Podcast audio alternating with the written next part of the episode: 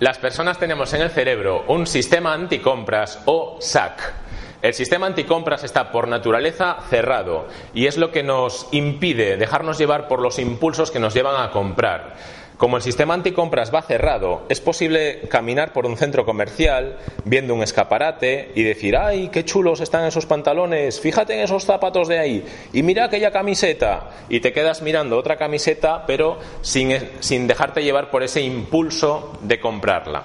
Como digo, el sistema normalmente va cerrado y te bloquea a, esos, a esa necesidad de compra. Ese sistema anticompras está ubicado en el, lóbulo, en el frontal del cerebro, en la parte que está justo detrás de la frente, y es el encargado de las inhibiciones de impulsos. Entonces, aparece una necesidad de hacer algo y el lóbulo frontal activa ese SAC y dice, no, no, no lo hagas. ¿vale? Em, una de las cosas que debes saber es que cuando ese sistema anticompras se abre por unos minutos, permanece abierto ahí un tiempo, aproximadamente unos cinco minutos, y durante esos cinco minutos que el sistema anticompras está abierto, como vendedor puedes meter ahí de todo. Es decir, puedes plantearle al cliente que se compre algo y como su sistema anticompras está abierto, es mucho más fácil que decida comprar ese algo, ese, ese elemento que has añadido.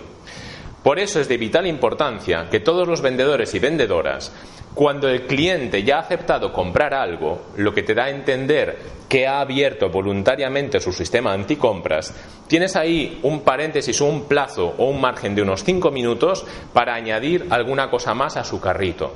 Y vas a ver que es muchísimo más fácil el que acepte el llevarse eso, eso que, que añades. Esto es lo que se conoce en ventas como venta cruzada o venta complementaria, que consiste en que cuando un cliente haya aceptado comprar algo, no pierdas la oportunidad de añadir alguna cosa más a ese carrito. Mejor si eso que añades es algo que vaya con, es decir, algo que se asocie al producto que o al servicio que ha aceptado comprar, pero también valdría que sea cualquier otro producto que tienes en tu establecimiento, en tu tienda, en tu comercio o en el sitio donde trabajas. Eh, hay algunas empresas que se aprovechan de una manera muy inteligente del funcionamiento de este sistema anticompras y tratan de reforzar a sus vendedores o comerciales con unas comisiones que se llaman comisiones UPTs o unidades por ticket que significa que si un vendedor consigue que sus tickets tengan como mínimo dos productos, ese vendedor se lleva en su nómina un incremento asociado con la comisión UPT.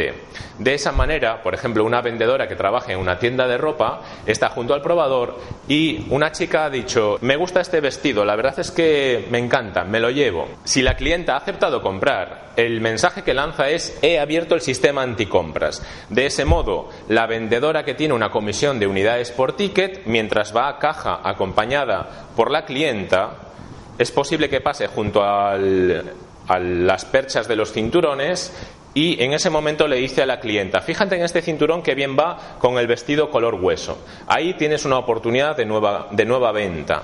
Y cuando llega a caja, junto a la caja, la vendedora tiene eh, pulseras, tiene, bueno, colonias quizás, algún complemento más, es una nueva buena oportunidad para introducir un elemento más. Como todavía no han pasado esos cinco minutos, la clienta tiene el sistema anticompras abierto y es mucho más fácil que añada un producto nuevo y con ello la vendedora obtendrá en su ticket, en lugar de la venta de un vestido, la venta de un vestido y un cinturón, un vestido y un brazalete u otras cosas añadidas. La demostración de la existencia de este sistema anticompras la habrás podido ver en alguna ocasión si has entrado en un super mercado con la idea de tengo que comprarme dentífrico y una barra de pan.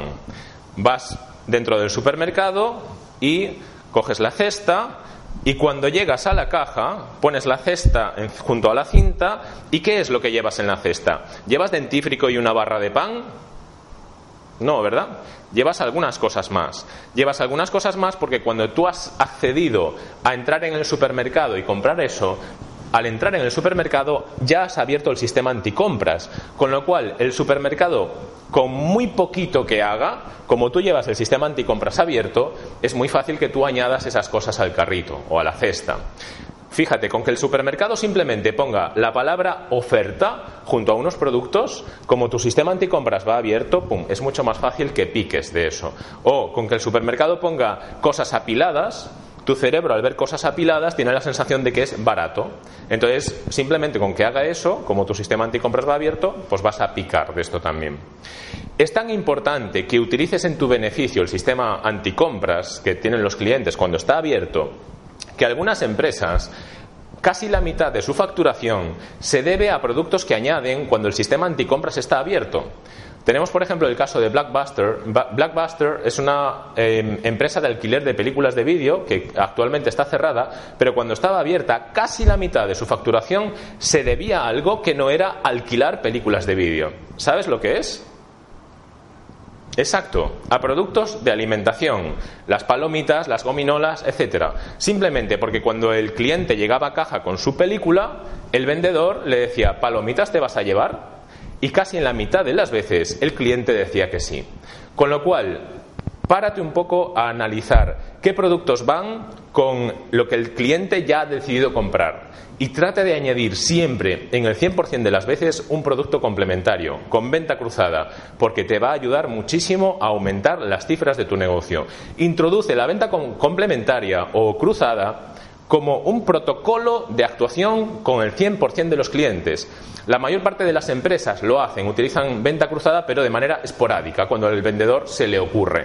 Lo que yo te voy a plantear es que lo hagas como protocolo, que el 100% de los clientes obtengan esa venta cruzada, porque es un modo muy efectivo, muy eficaz de aumentar tu cifra de negocio. Si necesitas aprender alguna cosa más con respecto a las ventas, continúa haciendo el curso del Centro Arco de técnicas de venta a través de centroarco.com.